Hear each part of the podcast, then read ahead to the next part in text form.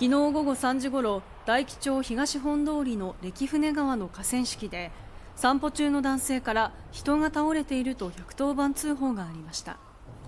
警察が駆けつけたところ全身が焼けた状態の女性の遺体が見つかりました。女性は成人とみられ衣服を身につけた状態でした。付近には着火物と灯油のような匂いがする若干の液体が入った容器が見つかりました。遺書や身元がわかるものは見つかっていません。警察は自殺と事件の両面で詳しい状況を調べるとともに女性の身元の特定を急いでいます。